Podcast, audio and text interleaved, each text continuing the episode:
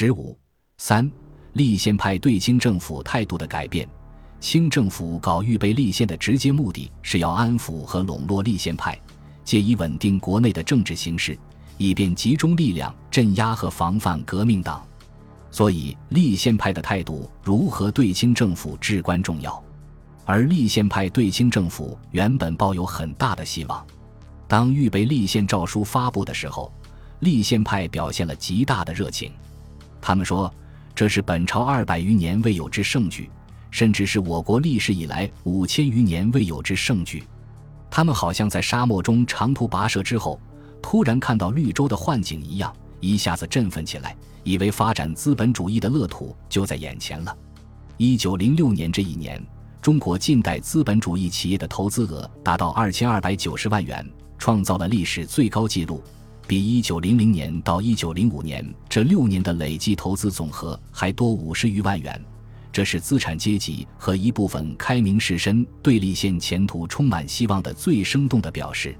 但是好景不长，官制改革暴露了清政府无意真正实行立宪，于是立宪派的希望逐渐黯淡下来。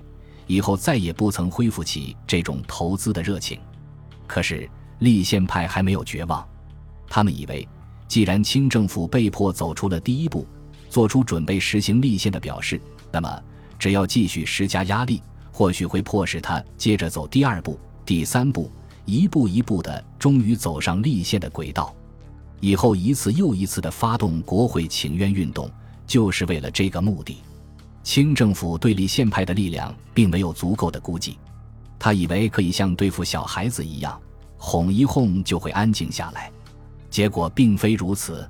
自宣布预备立宪后，立宪派逐步形成为一个有一致的目标、有相当的组织、与政府相对立的全国性的政治力量。而这个政治力量的主要意图是要削夺朝廷的大权。对此，清政府又恐惧又嫉恨。专制统治者当然不肯把权力让给立宪派，但又怕立宪派叛离自己，使预备立宪无法进行，造成国内政治混乱。经过苦心筹谋，才弄出一套应付立宪派的策略。第一是拖延，即尽力推迟开国会、定宪法、实行宪政的时间。起初，清政府根本不提何时开国会、实行宪政。到一九零八年，为了平息国会请愿运动，不得已预定下九年筹备的期限，但立宪派仍不满足。最后，在出现了大规模群众请愿高潮的情况下，清廷又被迫将召开国会的期限提前三年。其实，这仍是应付手段，并非真的打算在宣统五年就把大权赋予国会。他只不过是拼命争取时间。以便采取步骤来确立和巩固皇室集权。第二是敷衍，为了欺骗舆论，清政府不能不多少做一点预备立宪的表示。成立资议局、开设资政院，都是应付和安抚立宪派的手段。清政府想以这种手段，象征性的给立宪派一点参政权，使他们有所满足。然而，立宪派却利用资议局。资政院同统治者展开了斗争。第三是限制即限制立宪派的活动。一九零八年三月，清政府公布的集会结社律规定，宗旨不正、违反规则、滋生事端、妨害风俗者，均在取缔之例。按照这一笼统的条文，政府可以随心所欲地取缔一切自己所不喜欢的结社和集会，同时炮制的暴律更为专横。规定报纸出版前夕要将内容全部送审，企图把舆论完全控制起来。在整个预备立宪期间，清政府和某些地方督府曾多次封禁报馆。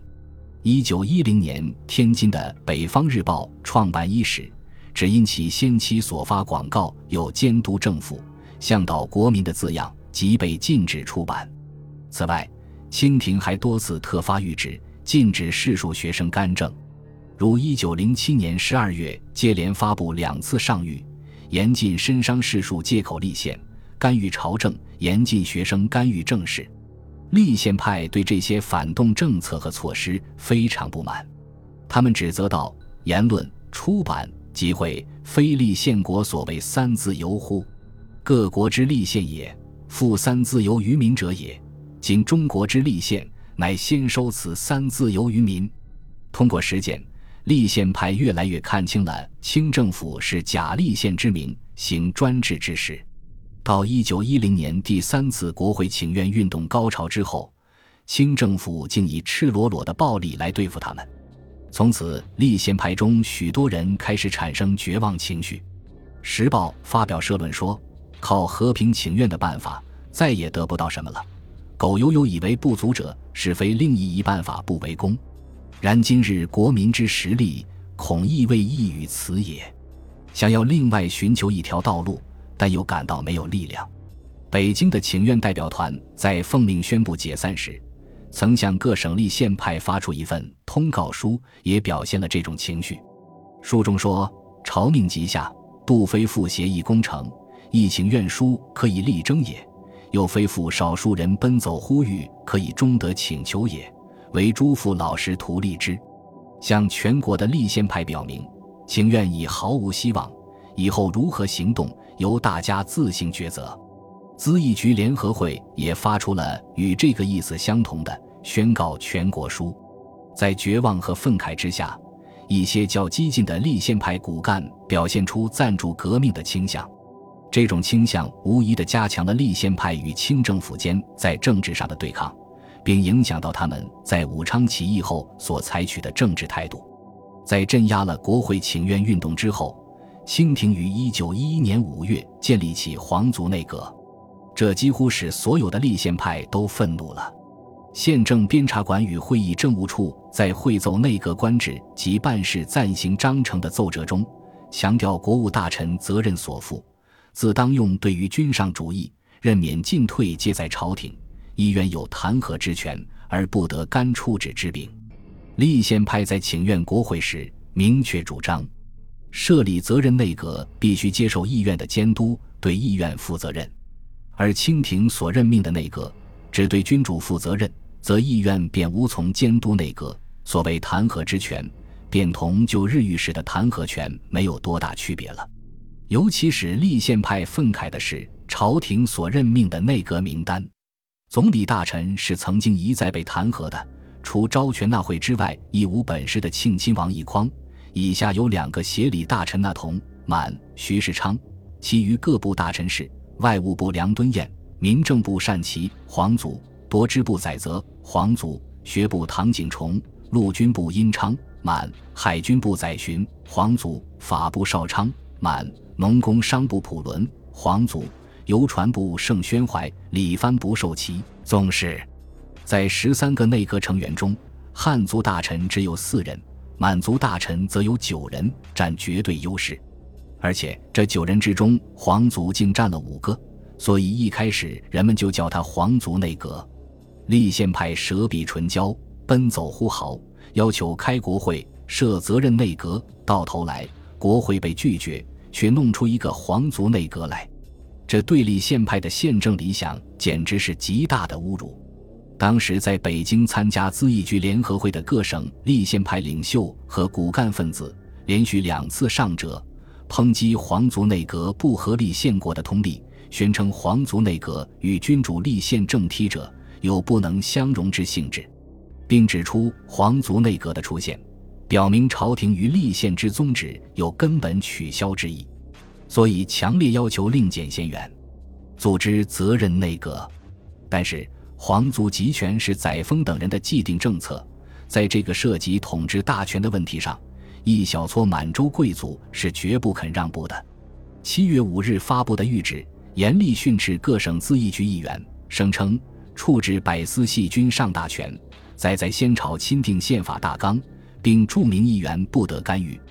直资预备立宪之时，凡我军民上下，何得稍出乎大纲范围之外？乃该议员等一再陈请，议论渐进嚣张，若不即为申明，日久恐自流弊。朝廷用人审时度势，一秉大功，而臣民等均当领遵钦定宪法大纲，不得率性干请。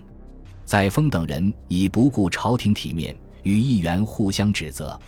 议员们指责朝廷违背立宪公例，朝廷则指责议员们违背钦定宪法大纲，议员们指责朝廷有根本取消立宪之意，朝廷指责议员们一再陈请，议论渐进嚣张。这表明朝廷与立宪派已经离心离德，清廷笼络立宪派的政策已经破产，预备立宪的骗局已经揭穿了。这时，连思想一贯保守的张謇也批评朝廷：“军人清贵，非祖之也；父不更事。”举措乖张，全国为之解体。张謇对皇族内阁既已不抱希望，所以他在那年赴京，特地绕道从武汉北上，到张德下车去拜访谪居中的袁世凯于环上村。他与袁谈话之后，认为袁的意度远在陆路、陆路诸公之上。在日本的梁启超也认为国事勿孽不可终日，终至以下咸忧崩离。已到了洋酒否极之运，所以他暗中加紧活动，联络个别亲贵，联络军人，准备伺机发动政变。而在京参加咨议局联合会第二次常会的各省立宪派头头，如汤化龙、谭延闿、孙洪一、蒲殿俊等，这时则积极着手组织全国性的政党，这也是一个很值得注意的动向。立宪派组党的意向是早就存在的，而且可以说。预备立宪工会、政文社等都多少具备了政党的雏形，只是规模相当小，受到地域的限制。国会请愿运动为立宪派造成了全国性的联合，给组建全国性的政党准备了客观条件。当清政府下令驱散请愿代表，借着以暴力镇压请愿运动时，立宪派看到，他们已没有进行政治斗争的适当的组织形式，阻党的需要就显得更迫切了。于是，从一九一一年春起，立宪派便加紧进行阻挡活动。三月间，孙洪一以咨议局联合会的名义邀请各省咨议局负责人进京会议，公开说的是筹商国事，实际则以阻挡为最主要的动机。他们预定会议的目标为：一、破政府轻视国民之习见；二、动外人尊重我国民之观念；三。冲无民最后自立之方针，明显的透露出立宪派努力确立其独立政治地位的企图。各省咨议局的议长或副议长大部分应邀到京参加了会议，使会议显出很大的重要性。阻党会议是紧接着咨议局联合会会议之后进行的，经过充分的讨论协商，确定党名为宪友会，于六月四日宣告正式成立。会议选举雷奋、徐佛苏、孙洪一为常务干事，决定设总部于北京，在各省设支会，并推定了各省支会发起人。县友会的基本政纲是以发展民权、完成宪政为目的。具体政纲有六条：一、尊重君主立宪政体；二、督促廉则内阁；三、理理行省政务；四、开发社会经济；五、讲求国民外交；六、提倡尚武教育。这个政纲只不过更为明确地表明了立宪派的主张，其中列入国民外交、尚武教育，则与外交形式有关，其他并无特别之处。但当时报刊披露，在阻挡过程中，立宪派对于资议局、资政院的议案并不注意，他们对于时事有一种紧急自卫之意。时报并且说，反复推寻，然后知该党所发表之政纲，不过表面上之接诸。指其中之所难言者，则留待明眼人善为体会之而已。这种隐晦的说法反映出这样一个事实：即立宪派过去是立足于要求朝廷抚顺舆情、实行立宪，表现了对朝廷的依赖和眷恋；组织现有会时的立宪派是立足于扩大自己的实力，对朝廷已没有多少依赖和眷恋之意。其中有些人甚至已准备，遇有机会就要叛离清廷。武昌起义给他们提供了这种机会，这固然表明了立宪派的投机性，但也正是他们对清廷改变态度的结果。本集播放完毕，感谢您的收听，喜欢请订阅加关注，主页有更多精彩内容。